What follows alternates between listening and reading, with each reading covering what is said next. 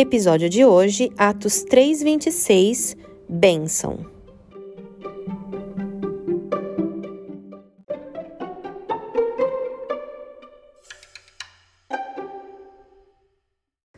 Oi, oi pessoal, eu sou a Aline Piologra, esse é o ComentaCast e no foco dos comentários de hoje está Atos 3,26.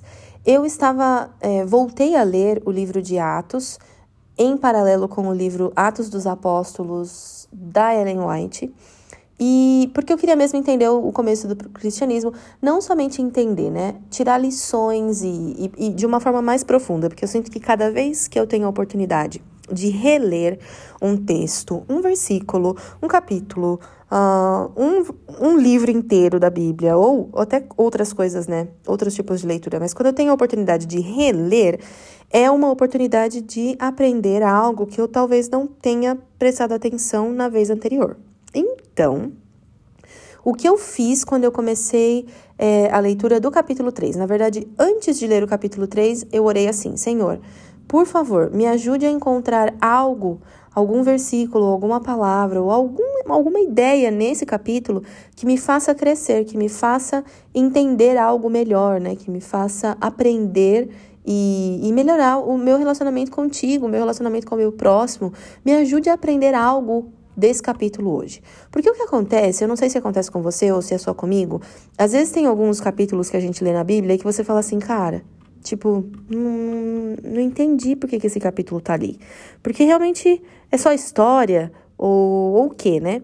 Mas eu tenho a convicção de que todos os capítulos e da forma como a Bíblia está nas nossas mãos hoje tem um propósito.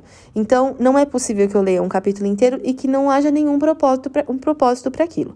Então, eu orei e olha, não é, não é o tema do, do, do, podcast de hoje, mas eu só queria abrir uma, um parênteses aqui para te dizer que existem alguns tipos de orações que a gente faz que Deus sempre vai dizer sim.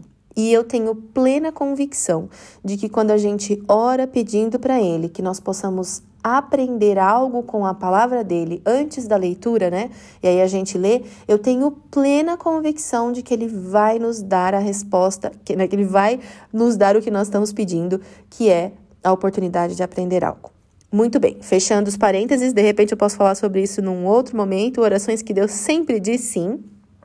Mas vamos lá é, para o texto, né? Na versão Almeida Revista Atualizada, diz assim: Tendo Deus ressuscitado o seu servo, enviou-o primeiramente a vós outros para vos abençoar, no sentido que cada um se aparte das suas perversidades.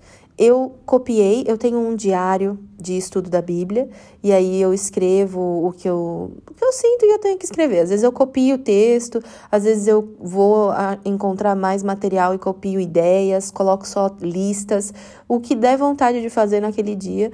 Às vezes é só uma página, meia página, uma linha e às vezes cinco páginas. Então depende muito do dia e do que eu estou estudando.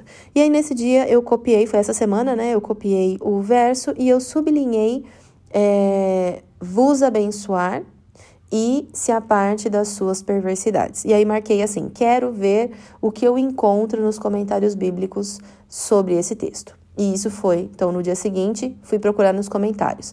Se você não sabe como fazer isso, ouça o podcast que tem o título aqui no, no meu, né, no meu canal. ouça lá o episódio que diz Bible Hub. E aí você vai ver uma forma prática de encontrar comentários bíblicos, é, não necessariamente denominacionais, e bem, bem interessantes. E aí, eu marquei dois deles, né? Marquei dois comentários que eu achei interessantes. O primeiro é curtinho, que diz: abençoar é o mesmo que fazer você feliz, né? Que fazer feliz, seja você ou quem você estiver abençoando, ou quando Deus te abençoa. E aí, esse tem vários, tem um contexto, né? Não é somente essa frase. Eu destaquei essa frase do comentário porque me chamou a atenção. Então, por exemplo, quando alguém te diz assim: olha, parabéns, né? Lá pro seu aniversário, parabéns, que Deus te abençoe. Esse que Deus te abençoe, ele é muito profundo, né? Ele é. Ele não é somente assim a. A gente fala meio que na ligeira, assim, tipo, ah, meio superficial, né? É, mas eu sempre não sei quando eu comecei, mas faz alguns anos já que eu sinto tão feliz quando eu faço aniversário, porque são tantas pessoas falando que Deus te abençoe, que Deus te abençoe, que Deus te abençoe. Eu me sinto realmente abençoada. E aí, esse comentarista, ele fala que abençoar é o mesmo que fazer feliz.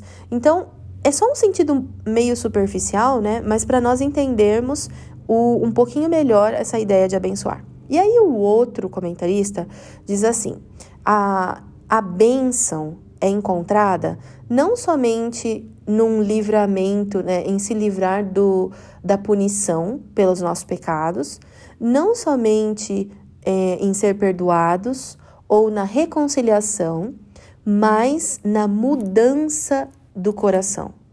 E aí, né, tudo a ver com, com o que o texto realmente traz, é até um comentário daquele texto, então por isso que, que a gente está ali conectando as ideias. E, e fala muito comigo, porque assim, quando Deus me abençoa, Ele me abençoa para me mudar. Ele me abençoa para me fazer crescer. Ele me abençoa para mudar alguma coisa. A palavra mesmo é mudar aí. E aí depois a gente pensa assim, beleza, então eu fui abençoada e eu sei que eu sou abençoada para abençoar.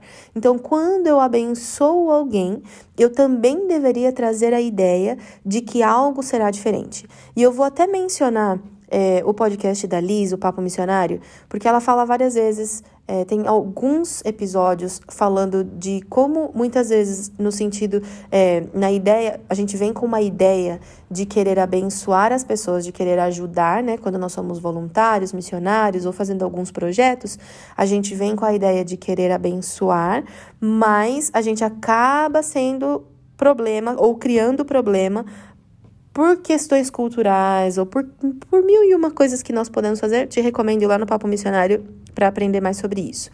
Mas quando nós entendemos que ser uma bênção é proporcionar uma mudança, mas que é uma mudança que, aí como diz o verso, se a parte das suas perversidades, ou seja, quando eu sou abençoada, eu estou caminhando no sentido oposto ao meu pecar.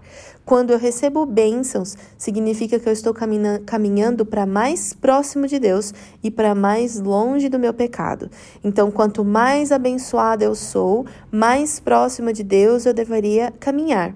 E aí, Deus me abençoa exatamente para isso. Deus me abençoa para que eu me aproxime dele. E quando eu abençoo alguém, eu deveria vir com isso na mente de que eu estou abençoando essa pessoa para aproximá-la de Deus.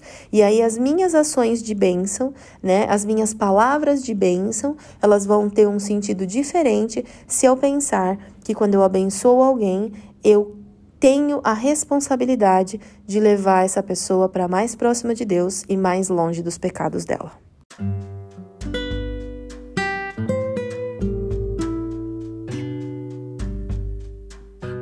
Obrigada por ouvir até o final. A gente conversa no próximo episódio, mas não se esqueça de estudar a sua Bíblia hoje.